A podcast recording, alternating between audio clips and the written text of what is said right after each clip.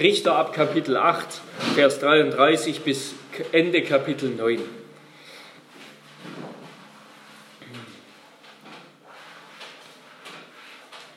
Es geschah aber, als Gideon gestorben war, da kehrten die Kinder Israels um und hurten wieder den Balen nach und machten den Baal Berit zu ihrem Gott. So gedachten die Kinder Israels nicht an den Herrn, ihren Gott, der sie aus der Hand aller ihrer Feinde ringsum errettet hatte. Und sie erwiesen keine Güte an dem Haus Jerubal Gideons, trotz allen Wohltaten, die er an Israel getan hatte. Avimelech aber, der Sohn Jerubals, ging hin nach Sichem zu, zu, sein, zu den Brüdern seiner Mutter und redete mit ihnen und mit dem ganzen Geschlecht seiner Mutter und sprach, redet doch vor den Ohren aller Bürger von Sichem, was ist besser für euch, dass 70 Männer, alle Söhne Jerubals über euch herrschen oder dass ein Mann über euch herrscht. Denkt auch daran, dass ich euer Gebein und Fleisch bin da redeten die Brüder seiner Mutter alle seine Worte vor den Ohren aller Bürger von Sichem, und ihr Herz neigte sich Abimelech zu, denn sie sagten, er ist unser Bruder. Und sie gaben ihm 70 Silberlinge aus dem Haus des Baal Berit, und Abimelech warb damit nichtsnutzige und leichtfertige Männer an, die ihm nachfolgten. Und er kam in das Haus seines Vaters nach Ophra und tötete seine Brüder, die Söhne Jerubals, 70 Männer auf einem Stein. Jotham aber, der jüngste Sohn Jerubals, blieb übrig, denn er hatte sich versteckt. Und alle Bürger von Sichem und das ganze Haus Milo versammelten sich und gingen hin und machten Abimelech zum König bei der Terebinte des Denkmals, die in Sichem steht. Als dies Jotham berichtet wurde, ging er hin und trat auf die Höhe des Berges Garizim und erhob, und er erhob seine Stimme, rief und sprach zu ihnen, Hört mir zu, ihr Bürger von Sichem, so wird Gott auch auf euch hören. Die Bäume gingen hin, um einen König über sich zu salben, und sie sprachen zum Ölbaum, sei unser König. Aber der Ölbaum antwortete ihnen, soll ich meine Fettigkeit lassen, die Götter und Menschen an mir preisen und hingehen, um die Bäume zu beschirmen? Da sprachen die Bäume zum Feigenbaum, komm du und sei König über uns. Aber der Feigenbaum sprach zu ihnen, soll ich meine Süßigkeit lassen und meine gute Frucht und hingehen, um die Bäume zu beschirmen? Da sprachen die Bäume zum Weinstock, komm du und sei König über uns. Aber der Weinstock sprach zu ihnen, soll ich meinen Most lassen, der Götter und Menschen erfreut, und hingehen, um die Bäume zu beschirmen? Da sprachen alle Bäume zum Dornbusch, komm du und sei König über uns. Und der Dornbusch sprach zu den Bäumen, Wollt ihr mich wirklich zum König über euch salben, so kommt und nehmt Zuflucht unter meinem Schatten. Wenn aber nicht, so soll Feuer ausgehen vom Dornbusch und die Zedern des Libanon verzehren. Wenn ihr nun treu und redlich gehandelt habt, damit, dass ihr Avimelech zum König gemacht habt, und wenn ihr Gutes getan habt an Jerubal und an seinem Haus und ihm getan habt, wie er es verdient hat, er, mein Vater, der für euch gekämpft und seine Seele hingegeben hat, um euch aus der Hand der Midianiter zu erretten, während ihr euch heute gegen das Haus meines Vaters auflehnt und seine Söhne ermordet habt, 70 Männer auf einem Stein, und den Avimelech, den Sohn seiner Magd, und die Bürger von Sichem zum König gemacht habt, weil er euer Bruder ist. Wenn ihr also an diesem Tag an Jerubal und an seinem Haus treu und redlich gehandelt habt, so erlebt Freude an Avimelech und er erlebe Freude an euch. Wenn aber nicht, so gehe Feuer aus von Avimelech und verzehre die Bürger von Sichem und das Haus Milo. Und es gehe auch Feuer aus von den Bürgern von Sichem und vom Haus Milo und verzehre den Avimelech. Danach floh Jotham und entkam, und er ging nach Beer und wohnte dort aus Furcht vor seinem Bruder Avimelech. Als nun Avimelech drei Jahre lang über Israel geherrscht hatte, da sandte Gott einen bösen Geist zwischen Avimelech und die Bürger von Sichem, und die Männer von Sichem fielen von Avimelech ab, damit die an den 70 Söhnen Jerubals begangene Gewalttat und ihr Blut über ihren Bruder Avimelech komme, der sie ermordet hatte, und auf ihn gelegt würde, auch über die Bürger von Sichem, auch über die Bürger von Sichem, die seine Hände gestärkt hatten, so dass er seine Brüder ermordete.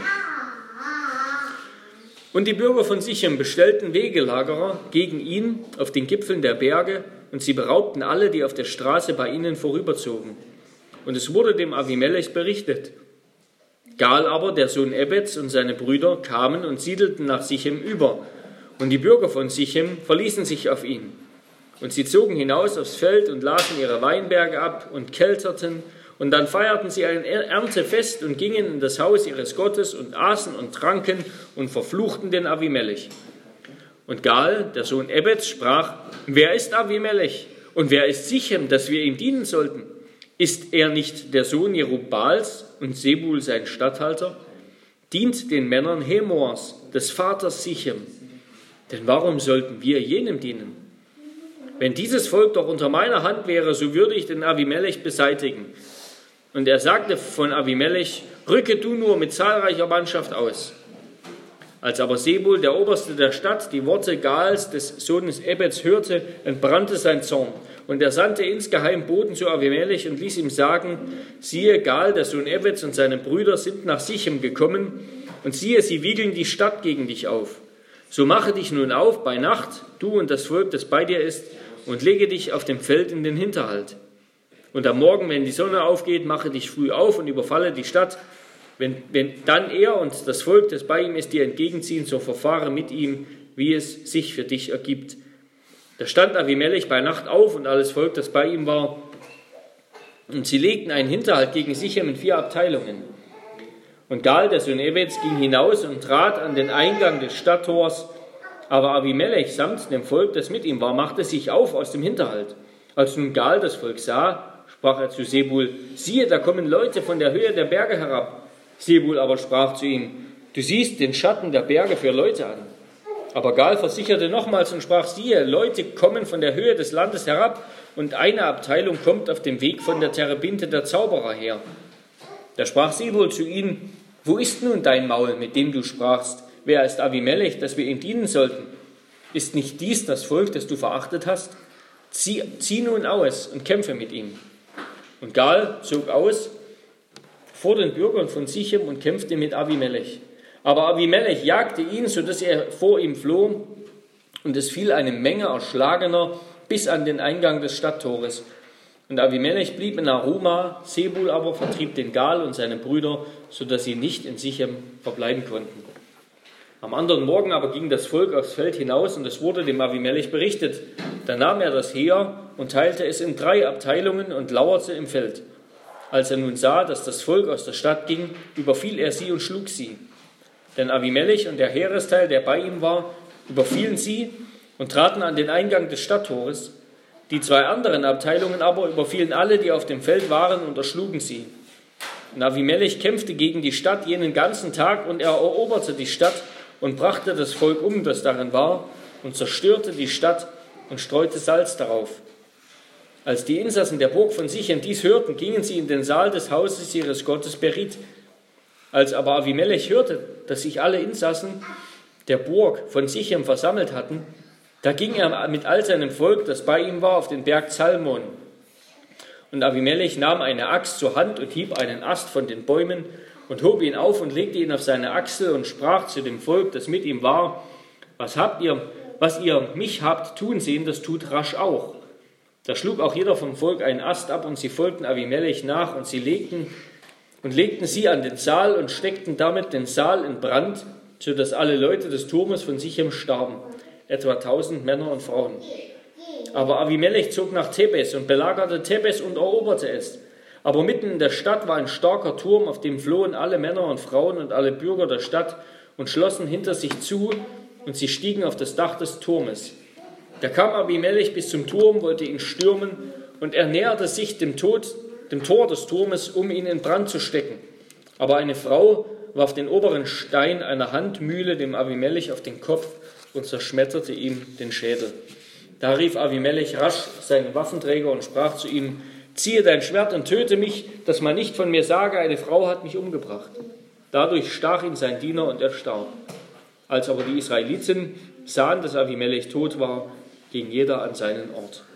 So vergalt Gott dem Avimelech das Böse, das er an seinem Vater getan hatte, als er seine 70 Brüder ermordete. Ebenso vergalt Gott alle Bosheit der Männer von Sichem auf ihren Kopf und der Fluch Jotams, des Sohnes Jerubals, kam über sie. liebe Geschwister, Gemeinde des Herrn Jesus Christus, was für ein mörderisches Spektakel dieser, diese Geschichte ist. Am Ende sind alle tot. Das ist wie in diesen klassischen griechischen Texten, wo auch am Ende alle tot sind. Gideons Erblinie ist beinahe ausgerottet, bis auf einen, der geflohen ist, der, der nie mehr an die Bildfläche kommt. Gideons Name ist auf ewig in Vergessenheit.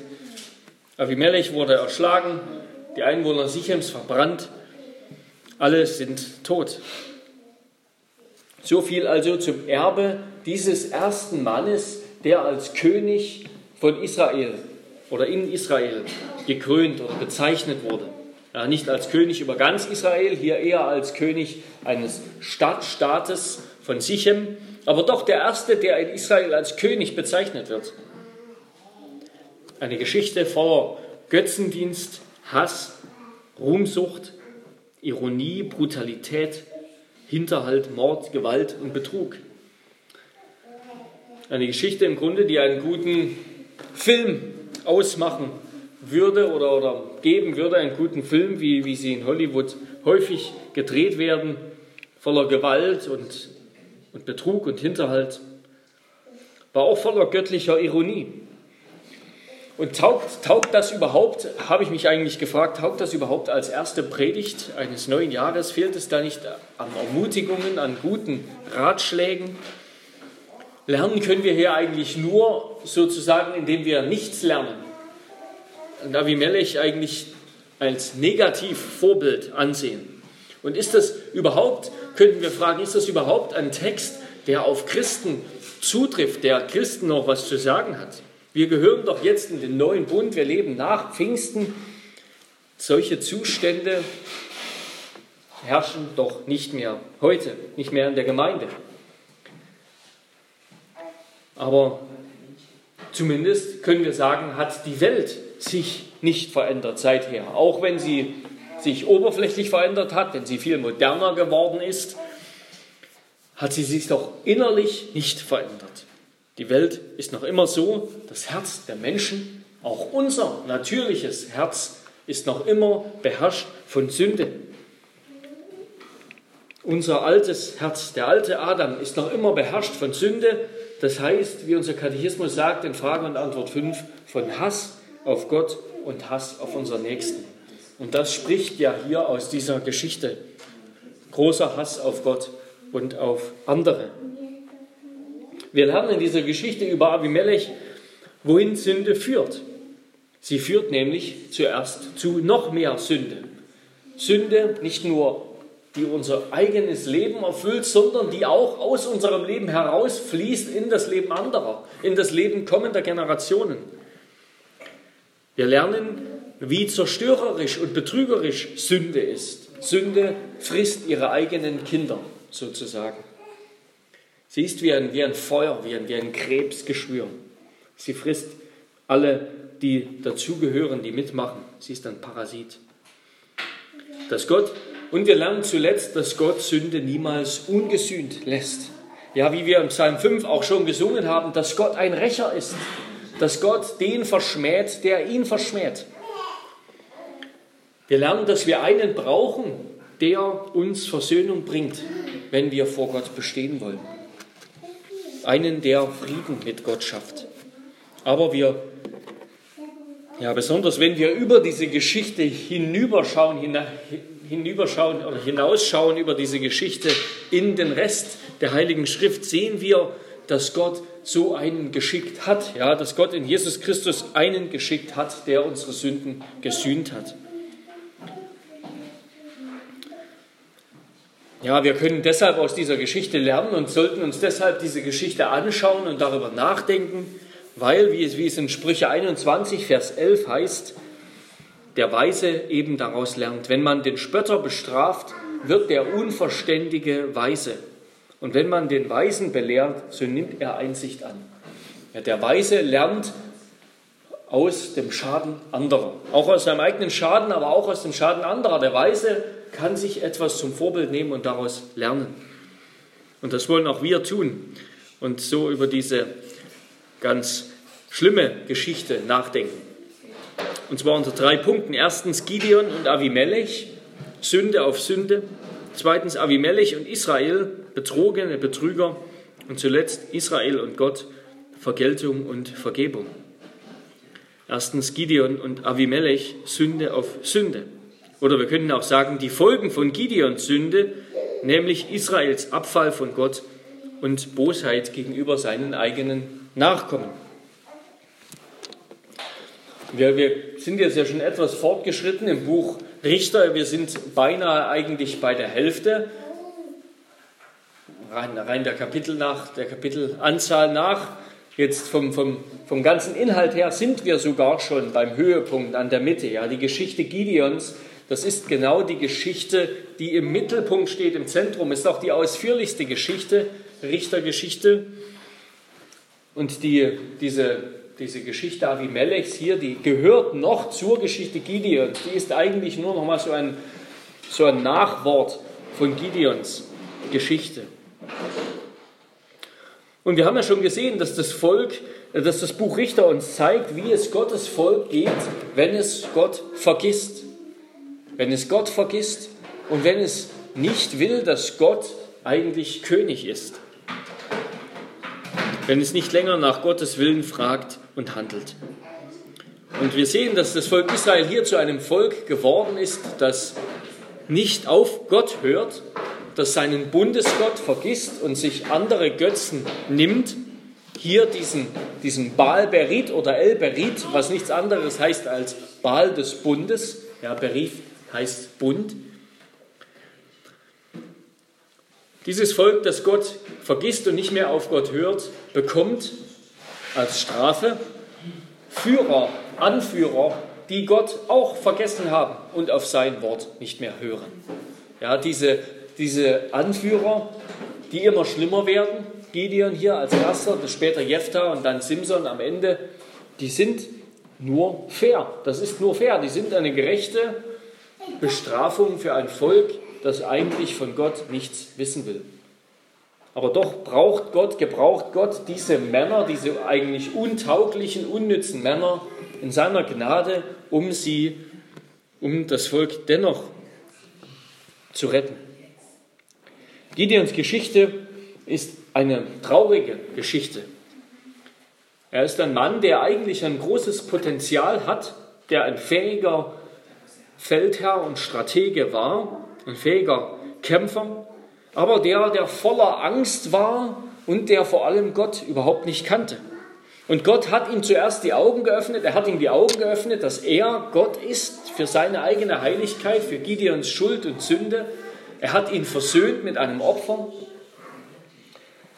Und dann hat Gott Gideon mit großer Mühe und mit viel Geduld überzeugt, dass er ihm vertraut. Er hat ihn herausgefordert, sich ganz von seinem eigenen von seiner eigenen Kraft, von seinen eigenen Fähigkeiten, davon wegzuschauen und allein auf Gott zu bauen. Und als Gideon das getan hat, als er auf Gottes Potenzial gebaut hat, nicht länger auf sein eigenes Potenzial, da war er, war er ein fähiger Mann, ein fähiger Kämpfer, ein Diener des Herrn. Ja, er hat mit seiner, in großer Weisheit und Tücke, hat er mit seinen 300 Mann eine mächtige, eine übermächtige, einen übermächtigen Feind besiegt. So hat also Gott Gideon geholfen, sein eigenes Potenzial eigentlich zu erkennen und freizulegen. Wenn wir leben als, als Männer und Frauen Gottes, auch das sehen wir im Buch Richter, dann macht Gott uns zu Menschen, die wirklich nützlich sind, nützlich werden, die ihm dienen. Er bringt in uns Weisheit und gute Frucht und hervor und befähigt uns, unser Leben, unsere Zeit, unsere Kraft bestmöglich auszunutzen. Wir dürfen ihm darin vertrauen und ihn auch darum bitten, Gott, mach mich zu einem Mann, zu einer Frau, zu einem Menschen, der dir nützlich ist, der dir, der dir dient der seine Kraft und mit seinen Fähigkeiten und Begabungen gut umgeht zu deiner Ehre. Aber dieser, dieser großartige Sieg, den Gott Gideon schenkt, der, der steigt ihm zu Kopf. Seine, seine Macht, sein Ruhm und Erfolg steigen ihm zu Kopf. Und er vergisst alles schon wieder. Ja, er vergisst Gottes Geduld und Barmherzigkeit mit ihm. Er vergisst seine eigene Unfähigkeit und, und Schuld. Und er geht unbarmherzig und ungeduldig mit seinen Landsleuten um. Er gibt kleinen Menschen Macht und sie werden zu Tyrannen, soll wohl jemand gesagt haben.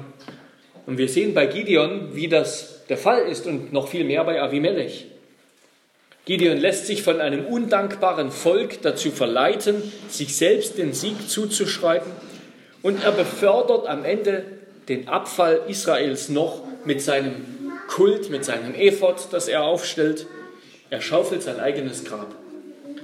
Ja, er, er genießt das luxuriöse, luxuriöse Leben als König, ohne die Pflichten eines Königs zu erfüllen.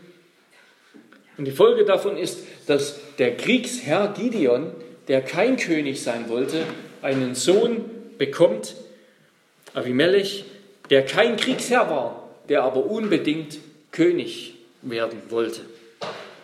Wir lernen in dieser Geschichte, dass das Lex Talionis der Vorsehung Gottes, das Lex Talionis, das ist dieses Prinzip Auge um Auge, Zahn um Zahn, ja, das Prinzip absoluter Gerechtigkeit, das Gott auch im Alten Testament verordnet, Auge um Auge, Zahn um Zahn, das Prinzip vergeltender Gerechtigkeit. Und genau so handelt Gott häufig in seiner Vorsehung gerecht. Und das sehen wir an Gideon. Gideon bezahlt für sein selbstherrliches Leben als König, für seinen Ephod-Kult, mit dem er Israels Abfall von Gott anfeuert. Er bezahlt dafür mit dem Tod fast aller seiner Nachkommen. Und die Einwohner Sichems, die bezahlen für ihre Undankbarkeit und ihren Verrat an Gideon und seinen Nachkommen mit ihrem eigenen Leben. Ja, so vergilt Gott Auge um Auge und Zahn um Zahn.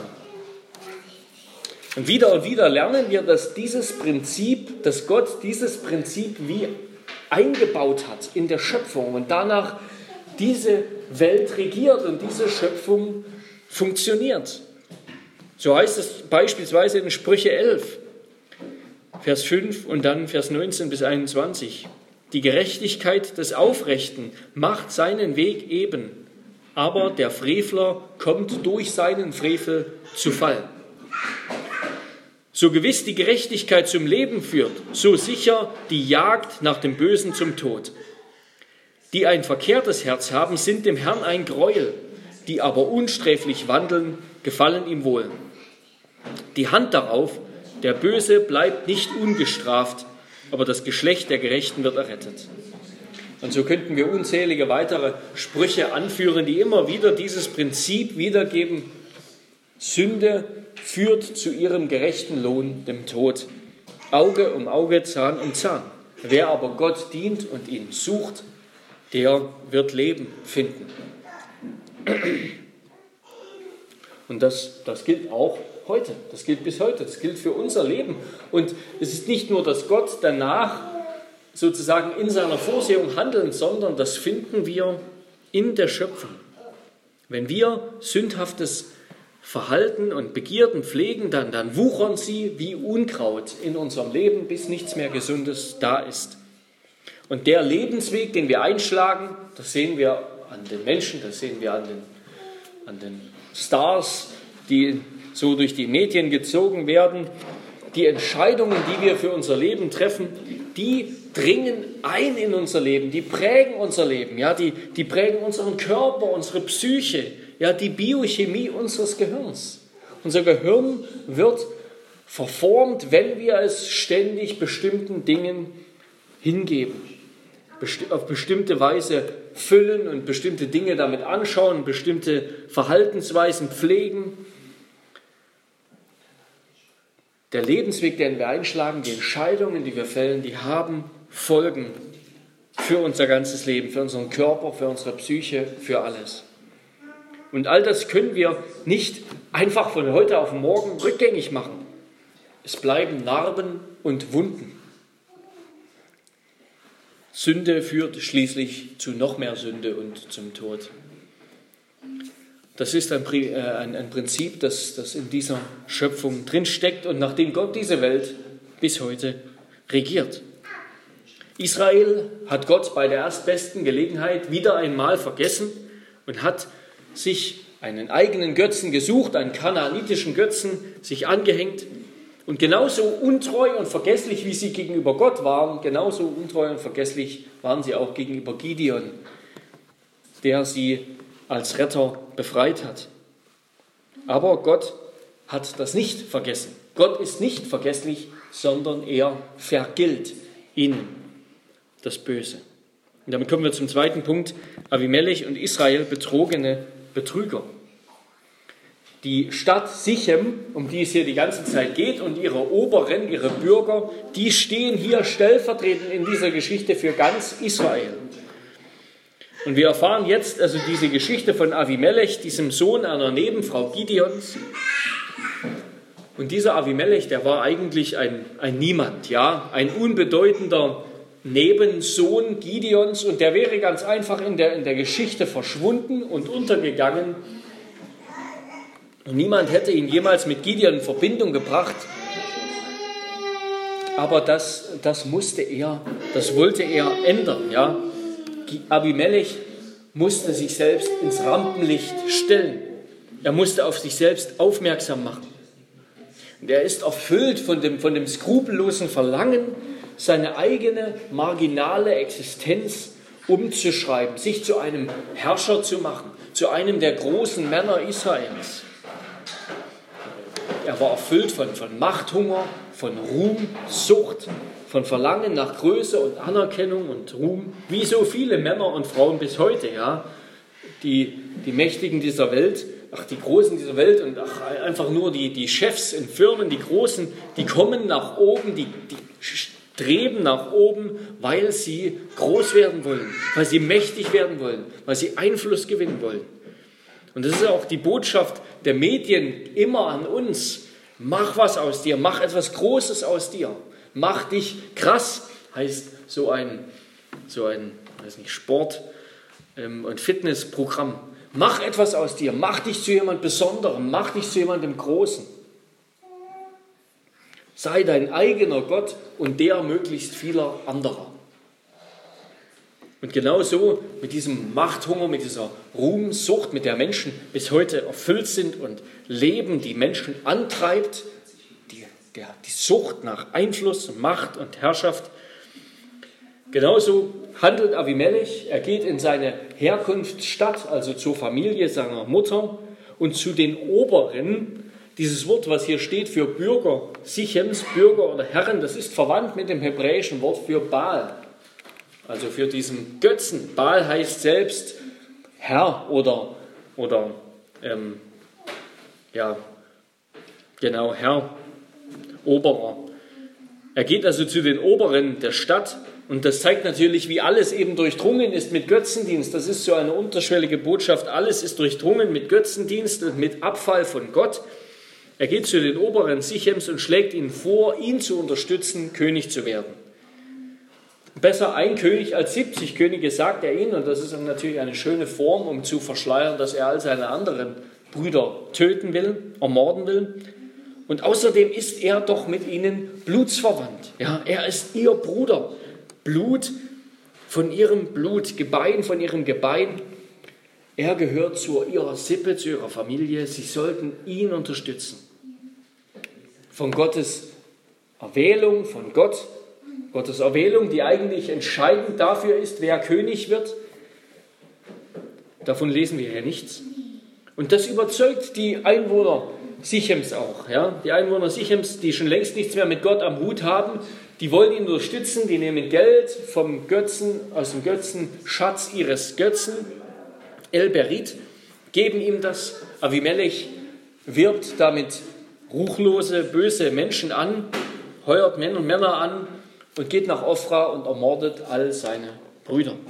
Alle Söhne seines Vaters schlägt er, erschlägt er auf einem Stein. Was für ein brutales Gemetzel, was für ein brutales, was für ein brutaler, gewissenloser Mensch.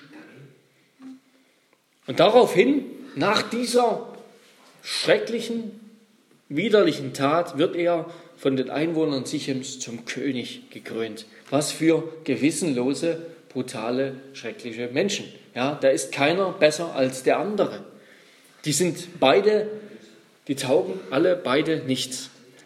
Und er wird zum König gekrönt bei der Terebinte des Denkmals in Sichem, heißt es in Vers 6. Und das ist ein ganz historischer Ort. Ja, das ist einer der historischsten Orte in Israel, bis dann später David, der König David, Jerusalem erobert und Jerusalem zum Zentrum Israels macht, ist die Terebinten bei, bei Sichem der wichtigste Ort der Geschichte Israels. Dort hat Abraham, als er aus Ur in Chaldea nach Kanaan kam, zum ersten Mal angebetet.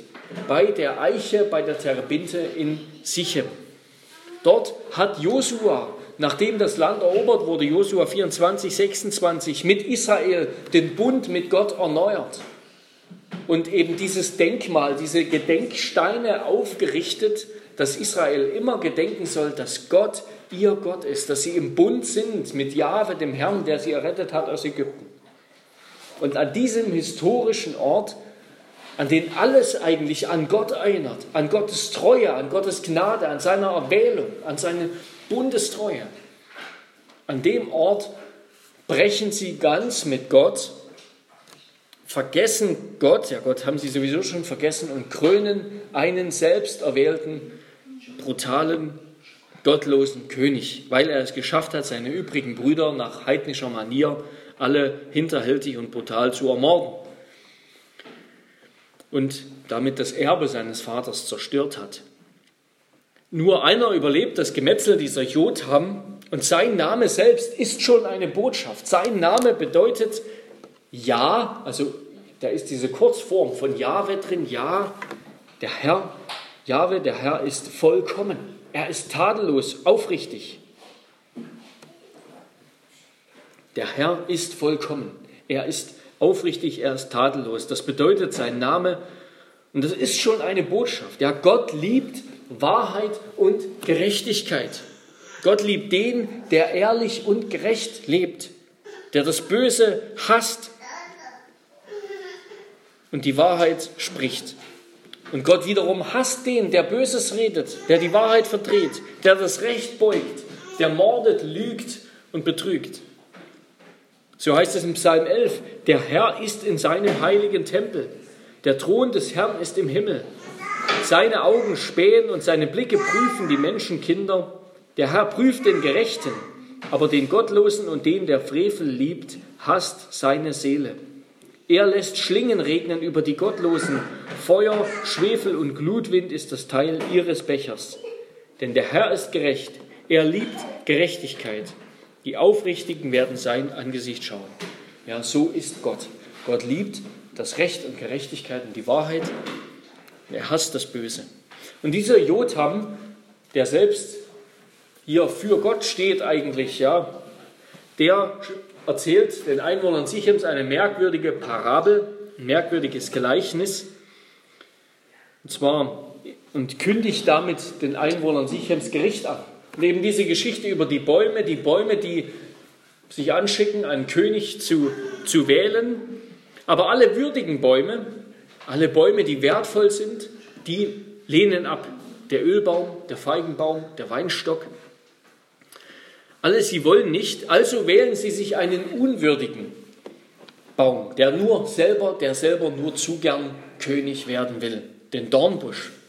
Also einen, der nicht einmal richtig ein Baum ist, und dieser Dornbusch spricht großmütig, wollt ihr mich wirklich zum König über euch salben, so kommt und nehmt Zuflucht unter meinem Schatten. Aber zugleich auch voller Drohung, wenn aber nicht, so soll Feuer ausgehen vom Dornbusch und die Zetern des Libanon verzehren. Und das ist natürlich absurd, was hier geschieht, ja. Bäume sollen im Schatten eines Dornbuschs Schutz finden. Und niemand will sich überhaupt in den Schatten eines Dornbuschs setzen oder einem Dornbusch nähern, weil er dann ja zerstochen wird. Niemand will in seinem Schatten sitzen. Und es ist auch absurd, dass das Gestrüpp, also der Dornbusch, der selbst vom Feuer zuerst verbrennt, wenn irgendwo Feuer entfacht wird, dass er die mächtigsten Bäume des Nahen Ostens, die Zedern des Libanons verbrennen will. Ja, hier, hier ist einer ein Großmaul. Der Dornbusch ist ein Großmaul, genauso eben wie Avimelech und andere. Und genau so wird sich das gottlose Israel und der machthungrige, ruhmsüchtige Avimelech gegenseitig verbrennen und zerstören. Ja, so, so ist Sünde. Sünde ist ein Krebsgeschwür, Sünde ist ein Feuer. Sie verbrennt alle, die damit in Berührung kommen. Sie frisst ihre eigenen Kinder. Und dieser Avimelech, der hat viele Gemeinsamkeiten mit schrecklichen Diktatoren bis heute, im 20. Jahrhundert mit Diktatoren, die durch Betrug und Macht an die Wald, äh, Betrug und Gewalt an die Macht gekommen sind, die sich groß taten, die aber am Ende vor allem ihrem eigenen Volk schadeten und ihr eigenes Volk ermordeten. Ja, hier werden sozusagen die Betrüger betrogen. Die Einwohner Sichems werden und lassen sich freiwillig, bereitwillig betrügen von einem anderen Betrüger. Und Gott nimmt dann Jotams Sache auf und vergilt die Sünde dieser Männer. Er vergilt. Und damit kommen wir zum dritten Punkt, Israel und Gott, Vergeltung und Vergebung. Da heißt es in Vers 22, und da schaltet sich in diesem Text, wird ja eigentlich Geschichte erzählt und nur an, an zwei Stellen, nämlich hier in der Mitte und ganz am Ende, schaltet sich der Erzähler ein und der Erzähler berichtet mal sozusagen über das, was eigentlich im Hintergrund der Geschichte vor sich geht. Und da heißt es in Vers 22 bis, bis Vers 24, als nun Avimelech drei Jahre lang über Israel geherrscht hatte, da sandte Gott einen bösen Geist zwischen Avimelech und die Bürger von Sichem, und die Männer von Sichem fielen von Avimelech ab, damit die an den 70 Söhnen Jerubals begangene Gewalttat und ihr Blut über ihren Bruder Avimelech komme, der sie ermordet hatte, und auf ihn gelegt würde, auch über die Bürger von Sichem, die seine Hände gestärkt hatten, sodass er seine Brüder ermordete. Ja, Gott kommt in dieser ganzen Geschichte ja überhaupt nicht mehr vor. Ja. Gott wird gar nicht mehr erwähnt. Gott ist im Grunde nicht mehr da in dieser Geschichte. Nur hier springt der Erzähler ein und berichtet uns das, was im Hintergrund dieser Geschichte eigentlich passiert. Und das ist ein wunderbarer Kommentar, das ist ein wunderbarer Blick, den wir auch auf unsere eigene Welt und auf die Weltgeschichte von heute bekommen müssen. Ja, Gott kommt in der Weltgeschichte häufig nicht mehr vor. Ja, wer, welcher Politiker, welche Großen und Oberen machen ihre, ihre Politik wirklich noch bewusst vor dem, ja, vor dem Angesicht Gottes sozusagen haben Gottes Gesetz auf ihrem Gewissen, wollen bewusst nach Gottes Willen und nach Gottes Ordnungen handeln. Gott kommt in der Geschichte auch heute häufig nicht mehr vor. Wir haben das Gefühl, Gott, der wurde irgendwie in die Kirche, in irgendeine Ecke gesteckt, wo die Frommen ihn anbeten können und damit muss Gott zufrieden sein.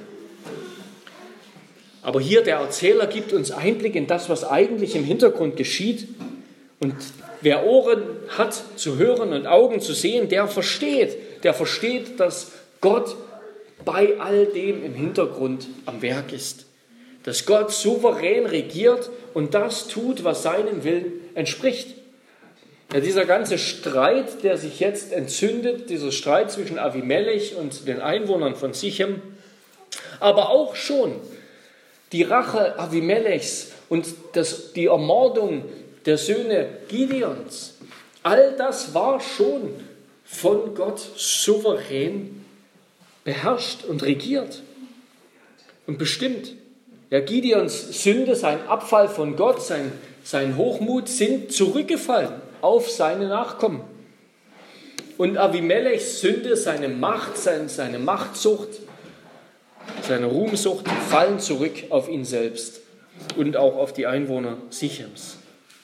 So haben wir es gelesen in Sprüche 5, Vers 19 und 20. So gewiss die Gerechtigkeit zum Leben führt, so sicher die Jagd nach dem Bösen zum Tod. Die ein verkehrtes Herz haben, sind dem Herrn ein Gräuel, die aber unsträflich wandeln, gefallen ihm wohl. Ja, Gott herrscht, er ist souverän Er lenkt die Geschichte im Hintergrund nach seinem Wohlgefallen. Die Menschen verachten Gott, besonders die Mächtigen und Großen lehnen sich auf gegen Gott, sie hassen ihn, sie wollen keinen König über sich haben, sie wollen selbst bestimmen, was gut und richtig ist und was wahr ist.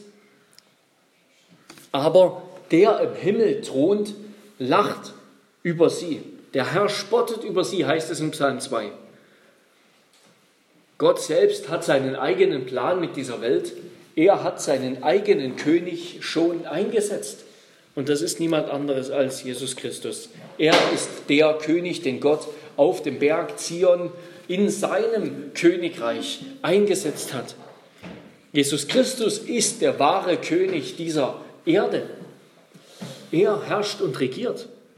Er herrscht und regiert über sein Volk, über die Kirche, aber er herrscht und regiert auch über alles. Ihm ist alle Macht gegeben, im Himmel und auf Erden, sagt er. Und wir haben heute gehört, gleich im, zu Beginn des Gottesdienstes im Magnifikat, über ihn sagt der Engel zu Maria, dieser wird groß sein und Sohn des Höchsten genannt werden. Und Gott, der Herr, wird ihm den Thron seines Vaters David geben und er wird regieren über das Haus Jakobs in Ewigkeit. Und sein Reich wird kein Ende haben. Ja, die Menschen machen Pläne, schmieden Pläne, große, mächtige, bauen Reiche, regieren nach ihrem eigenen Wohlgefallen, nach ihren eigenen Plänen, denken sie. Aber eigentlich ist es Gott, der regiert. Und es ist sehr tröstlich für uns, das zu wissen. Es ist Gott, der regiert. Und es ist auch eine Warnung, eine Warnung an alle Menschen, dass, sie, dass es eben nicht nach unserem Willen geht, dass es eben nicht nach unseren Plänen geht. Am Ende geschieht, was Gott will. Am Ende geht es nach Gottes Prinzipien. Wer das Böse tut, der wird, dem wird von Gott vergolten. Wer aber Gerechtigkeit sucht und Gott sucht, der wird Annahme finden und Frieden finden. Am Ende ist Jesus Christus der wahre König, er ist der würdige König, er ist der wahre Weinstock, der wahre Feigenbaum, der wahre Ölbaum Israels. Jesus sagte in Johannes 15, bleibt in mir und ich bleibe in euch. Gleich wie die Rebe von sich selbst aus keine Frucht bringen kann, wenn sie nicht am Weinstock bleibt, so auch ihr nicht, wenn ihr nicht in mir bleibt. Ich bin der Weinstock, ihr seid die Reben. Ja, Jesus Christus ist der wahre, der würdige König. Der König, der seinen Dienern, seinen Untertanen wirklich Frieden geben kann, wirklich Leben geben kann, der sie so regieren kann, dass sie leben und gedeihen und aufblühen. Jesus Christus ist so ein König für uns. Wenn wir an ihm bleiben, wenn wir im Glauben wandeln, dann gibt er uns Leben. Dann lässt er unser Leben gedeihen. Dann brauchen wir keine Angst haben, dass wir am Ende unseres Lebens einfach nur alles, dass alles umsonst war, dass alles schiefgegangen ist, dass alles, dass wir nichts gemacht haben aus unserem Leben, alles ging daneben. Nein, das brauchen wir nicht befürchten. Wenn wir an Christus bleiben, dann wird er uns fruchtbar machen. Dann wird er schenken, dass wir reiche Frucht bringen, dass aus unserem Leben etwas Großes wird. Nicht für uns selbst, sondern für Gott, zu Gottes Ehre. Und das wird ewig bleiben. Das wird ewig, dessen wird in Ewigkeit gedacht werden. Das wird belohnt werden von Gott selbst. Das ist wunderbar. Jesus Christus ist ein König, der seine Untertanen wirklich gedeihen lassen kann, fruchtbar machen kann. Und er wird es tun. Also es ist Gott, der im Hintergrund die Fäden spinnt er sendet einen bösen Geist, heißt es, zwischen Avimelech und die Bürger von Sichem. Das heißt nicht, dass Gott selbst etwas Böses tut, sondern dass Gott das Böse, was bereits in ihnen ist, der böse Geist, der bereits da ist, dass er den sozusagen befreit, bestärkt. Und das Böse, das am Werk ist, einfach nur jetzt ungebunden dem freien Lauf lässt. Gott arbeitet in seiner Macht also mit dem Bösen, das als Verdrehung und Perversion der Schöpfung bereits in dieser Welt ist. Ja, diese Welt ist von Gott abgefallen und wenn Gott diese Welt weiter kaputt haben will, dann muss er nichts tun, er muss einfach nur seine Hand zurücknehmen und dann geht es schneller und immer weiter kaputt. Und das tut Gott hier ja, der, diese beiden bösen Parteien geraten in Streit und Unfrieden miteinander. Die, die einstigen Verbündeten werden zu Erzfeinden.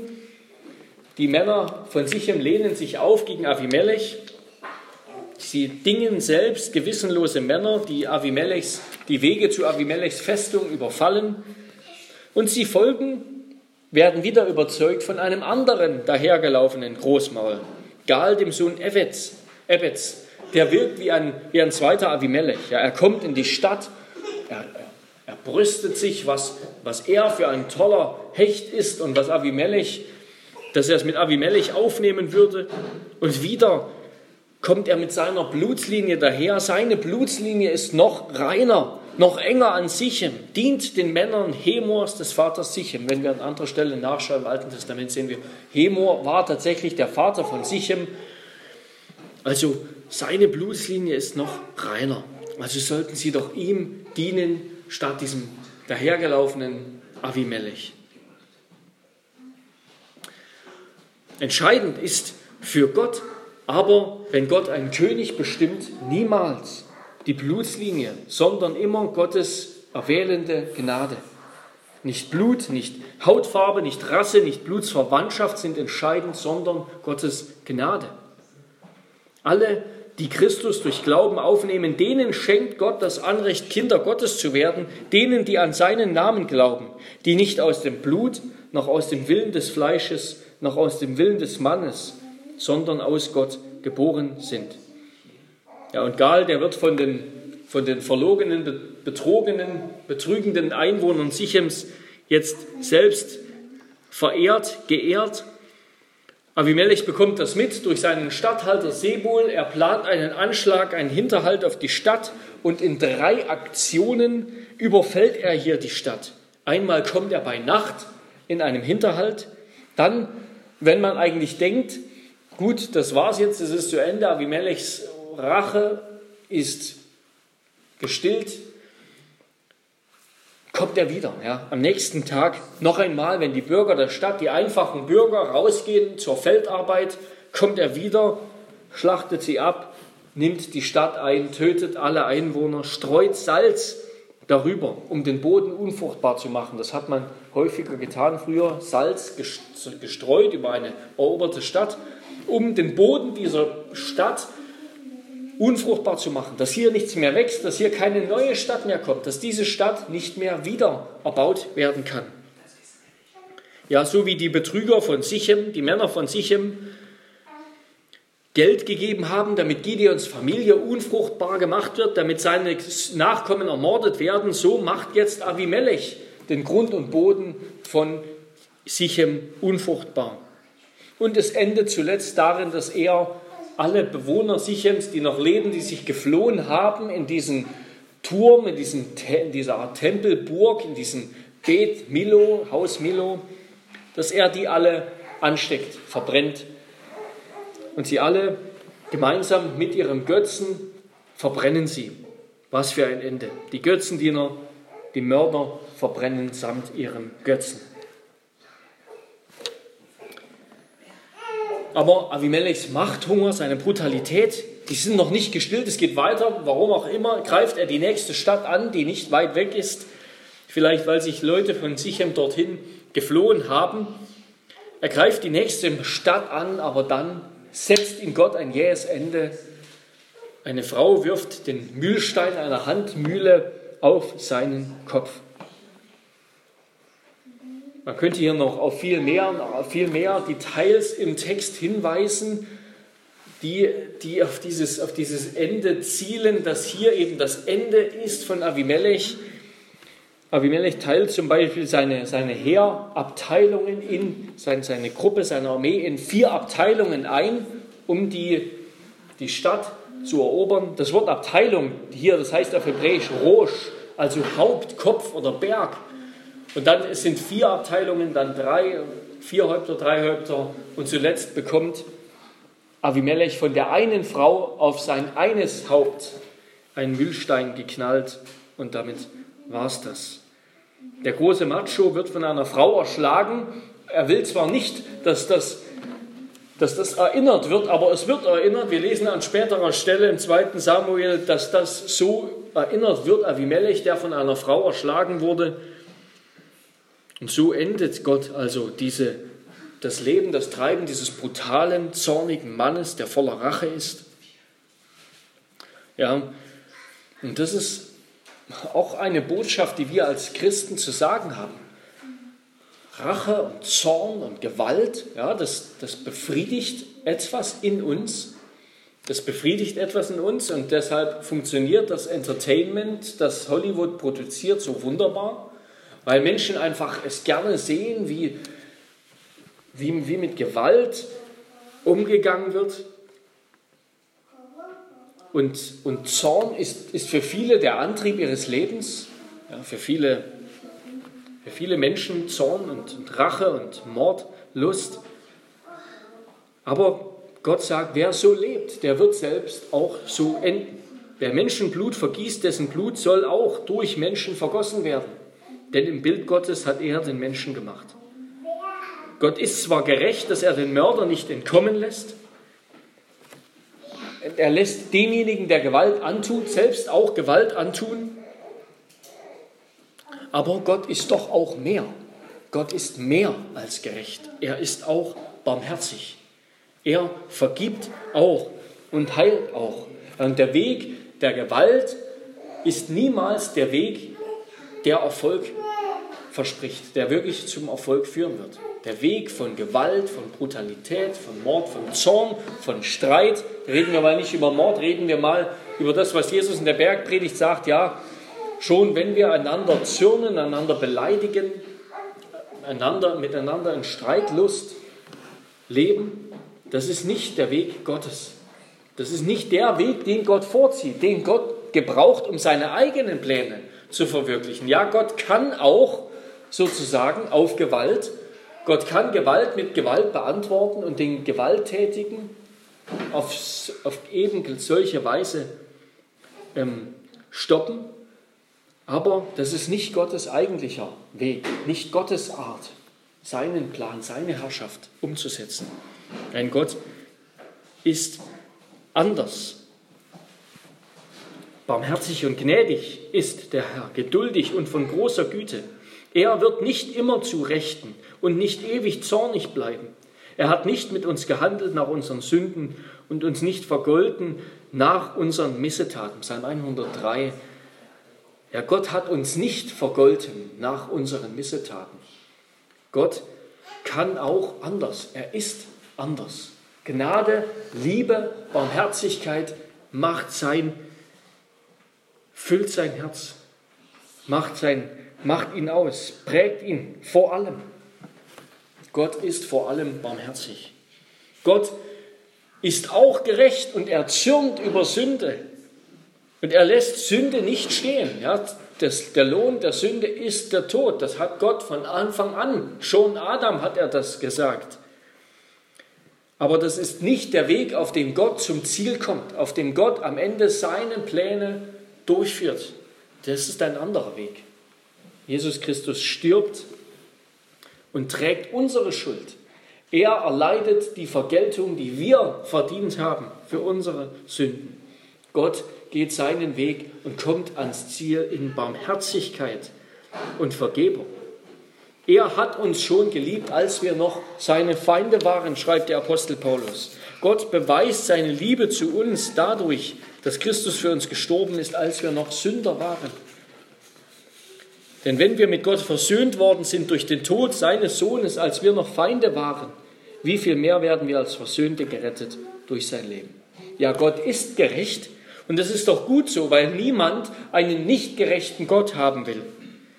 Niemand will einen Gott, der nicht das Unrecht bestraft. Aber Gott ist auch gnädig und er gelangt an sein Ende durch Gnade, indem er seinen eigenen Sohn hingibt. Gott gibt seinen eigenen Sohn hin, er opfert seinen eigenen Sohn auf aus Liebe zu uns, seinen Feinden. Und durch das Blut Christi werden wir mit Gott versöhnt, werden wir gerettet, wird unsere Schuld bezahlt und beglichen. Am Kreuz wurde uns vergolten. Im Kreuz hat Christus unsere Strafe, unseren Tod erlitten und wir bekommen das, was für Christus vorgesehen war. Wir werden mit Gerechtigkeit gekrönt und mit Leben beschenkt. So ein König wie Gott ist, so ein König kennt diese Welt nicht.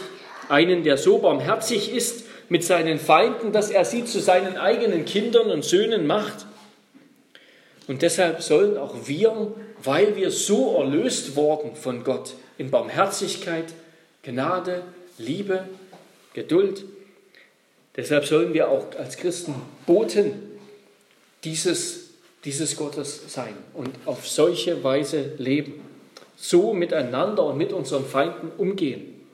Und dann werden wir einen Unterschied in dieser Welt machen. Dann werden wir einen Unterschied in dieser Welt machen. Wenn wir unsere Feinde nicht mit Hass und, und Aggression und Gewalt begegnen, sondern wenn wir für sie beten.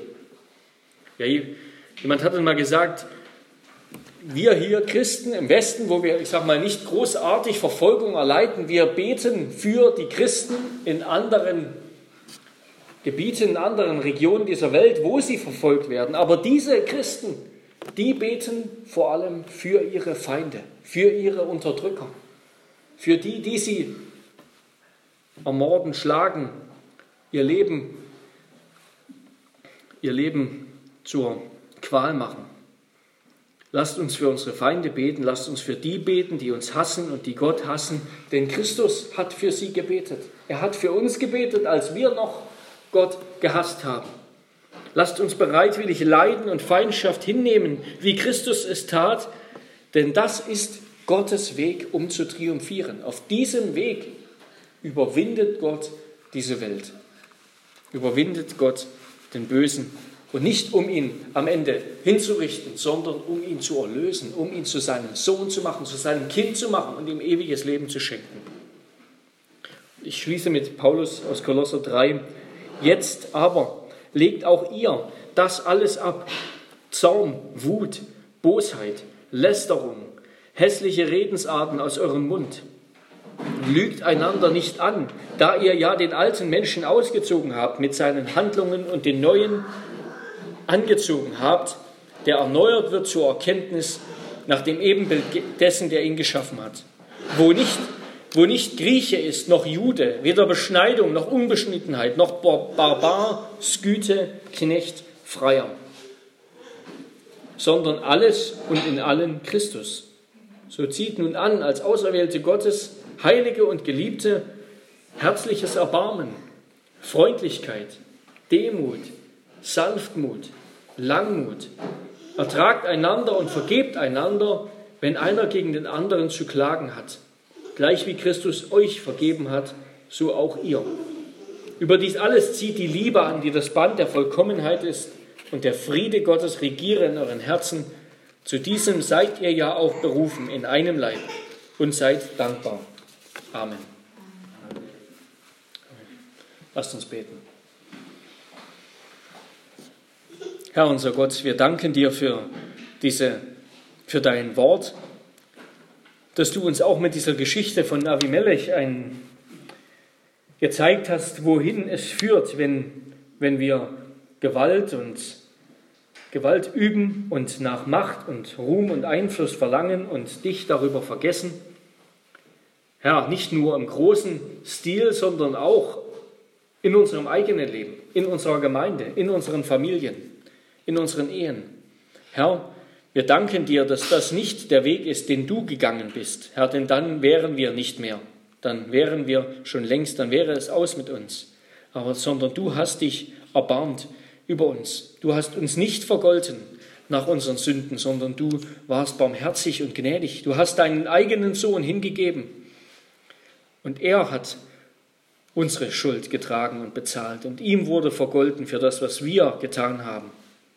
Wir danken dir, Herr, dass du denen gnädig bist, die dich aufrichtig und demütig und zerbrochen suchen, die zu dir kommen und dich bitten um Vergebung, die mit ihrer Not und Schwachheit zu dir kommen. Herr, du gibst gern.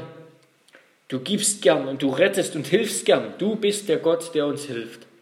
Herr, darum wollen wir dich anrufen und dich bitten, dass du auch uns veränderst von Grund auf, dass wir dieser Welt, die nach dem Prinzip von Macht und, und Gewalt funktioniert und läuft, dass wir dieser Welt begegnen mit der Liebe, mit der Hilflosigkeit und Schwachheit, mit der Jesus Christus dieser Welt begegnet ist, aber mit der er diese Welt überwunden hat am Kreuz und am Ostermorgen. Möchtest du das in uns bewirken durch deinen Heiligen Geist? Das beten wir in Jesu Namen. Amen.